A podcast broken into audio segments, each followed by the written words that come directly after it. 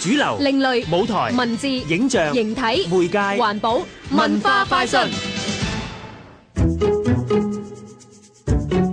國家疆界隔膜，人造嘅圍牆，想打破佢，仍要靠人嘅力量。即使係最卑微、最細小嘅力量，呢個戲呢係講兩個國家，咁點知有一日呢，成個藍色國嘅人同埋紅色國嘅人都開始打交，於是呢，就嚟一埲牆斷絕咗交往啦。咁呢，一開始嘅戲嘅時候呢，就講緊紅色國嘅人呢，有一個叫做簡單嘅人呢，佢要表演，但係佢係唔識喎。咁於是呢，佢就喺紅色國嘅埲牆嘅前邊學拋波，咁但係有個守牆人先生將啲波拋咗去藍色國家人嗰度喎，突然間呢，藍色人就拋咗啲藍色波俾佢喎。咁於是乎呢，佢哋呢就同呢個藍色人叫藍藍嘅小朋友呢，就交往咗啦。阿藍藍佢話：我就可以教你拋波啦。咁但係有埲牆阻住咗佢哋，咁就希望小朋友幫佢哋解決。唔該晒兒童劇場《和平使者》嘅導演陳永全。呢一個故事可以話係為小朋友而寫嘅喎。其實我揀呢個戲呢，因為佢係一個英國作家 David Holman，佢好出名嘅兒童作家嚟嘅。